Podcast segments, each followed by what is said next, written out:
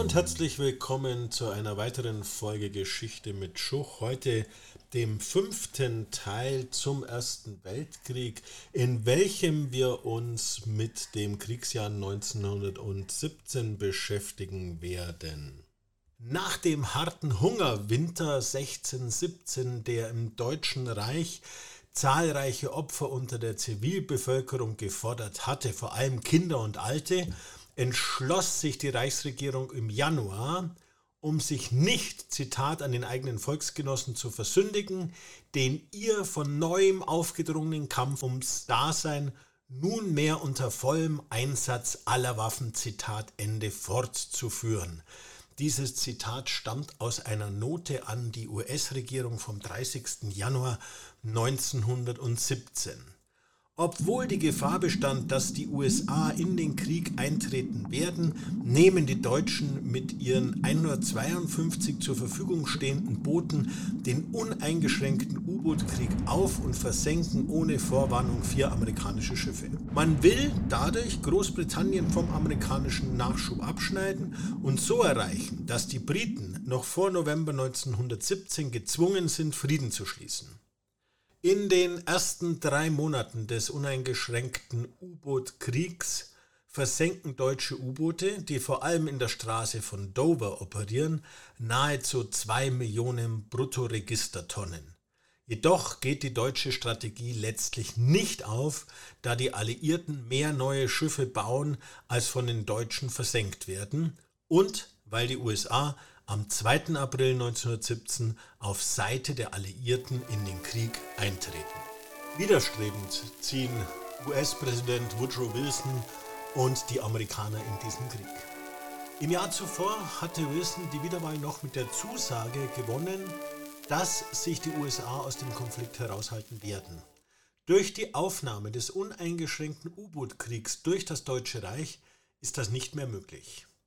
Außerdem hatten die Briten ein Telegramm des deutschen Außenministers an Mexiko abgefangen, in welchem dieser der mexikanischen Regierung die Rückgabe von Texas, New Mexico und Arizona verspricht, wenn die Mexikaner mit Deutschland paktieren. Die USA sahen also unmittelbare territoriale Interessen gefährdet und am 2. April 1917 erklären sie als Vorkämpfer für die Rechte der Menschheit dem Deutschen Reich den Krieg. 16 Tage später wird die allgemeine Wehrpflicht in den USA eingeführt. Da die USA ein Einwandererland waren und sind und 10% der Bevölkerung 1917 Wurzeln in einer der Nationen der Mittelmächte hatten, war der Kriegseintritt nicht ganz unproblematisch. Insbesondere deutschstämmige Amerikaner wurden des Verrats verdächtigt und es kam sogar zu Lynchmorden. Als die USA in den Krieg eintreten, haben sie nur 120.000 Mann unter Waffen. Das Potenzial ist jedoch weitaus größer. Von 6,3 Millionen Gemusterten zwischen 18 und 45 Jahren sind 2,8 Millionen tauglich. Hinzu kommen 2 Millionen Freiwillige, die sich schon zuvor gemeldet hatten. Am wichtigsten wird aber, dass die USA den Alliierten neben wichtigen Rohstoffen vor allem Geld zur Verfügung stellen. 10 Milliarden US-Dollar, die den USA durch die Käufe der Alliierten gleich wieder zuflossen. Die USA wurden zu den Bankiers der ganzen Welt.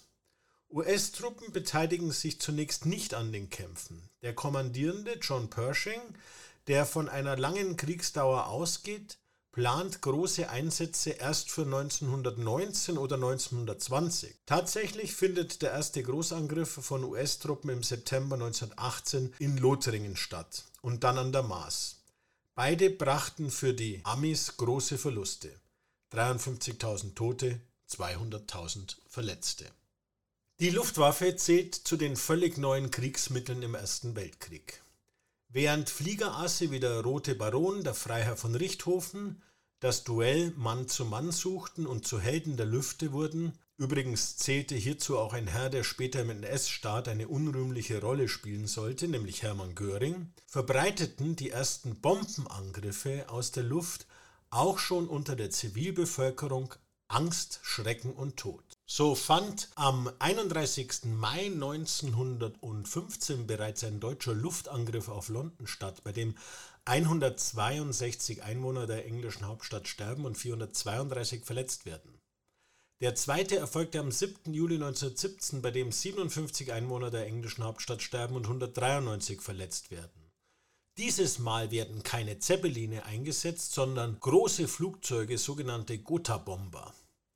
Zwar stellt die Bombardierung offener Städte einen Verstoß gegen die Hager Landkriegsordnung dar, jedoch stellt die Kriegseskalation von Beginn an alles Vorkriegsrecht in Frage bzw. setzt dies faktisch außer Kraft. Vom 31. Juli bis 10. November 1917 tobt bei Oppern wieder eine der Materialschlachten, die unser Bild des Krieges prägen. Sinnloses Blutbad für lächerlichen Bodengewinn.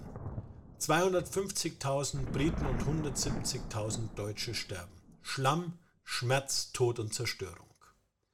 Bereits im Oktober 1914 und im April 1915 haben die Deutschen versucht, Opern, das von den Briten gehalten wurde, einzunehmen. Jedes Mal ohne Erfolg. Die dritte Flandernschlacht wird nun von den Engländern eingeleitet, die zunächst auch erfolgreich sind und die deutschen Truppen zurückdrängen, ihren Vorteil jedoch nicht nutzen als der grausig sinnlose Kampf, bei dem der britische Kommandeur Haig australische und kanadische Regimenter geopfert hat, am 10. November endet, haben die Briten 10 Kilometer gewonnen und dabei 15 Mann pro Meter geopfert. Seit Februar 1917 rutschte Russland immer mehr in die Revolution hinein. Und am 7. November 1917 ist es dann soweit. Das Zarenregime wird gestürzt und Lenin, der mit deutscher Hilfe aus dem Schweizer Exil nach Russland gebracht worden war, übernimmt mit seinem Bolschewiki die Macht im Land, das zunächst in einen blutigen Bürgerkrieg stürzt, der bis 1920 dauert. Einer der dringlichsten Wünsche des russischen Volkes, nämlich der nach Frieden, wird von den Revolutionären gleich in Angriff genommen. Am 9. Dezember 1917 beginnen Friedensverhandlungen, jedoch ohne Großbritannien, Frankreich und die USA, sondern nur mit den Mittelmächten, speziell mit dem Deutschen Reich. Am 15.12. wird ein Waffenstillstand unterzeichnet. Im Februar 1918 nimmt aber das Deutsche Reich seine Offensive wieder auf, woraufhin die Bolschewiki im März den Diktatfrieden von Brest-Litovsk unterzeichnen der immense Gebietsverluste für Russland bedeutet. Die Ukraine, Weißrussland, die baltischen Staaten und Polen gehen an das Deutsche Reich. Für Deutschland scheint der Wegfall der Front im Osten zunächst ein großer Vorteil zu sein. Konnte man doch jetzt alle militärischen Kräfte im Westen konzentrieren. Ja, soweit mal das Geschehen im Jahr 1917.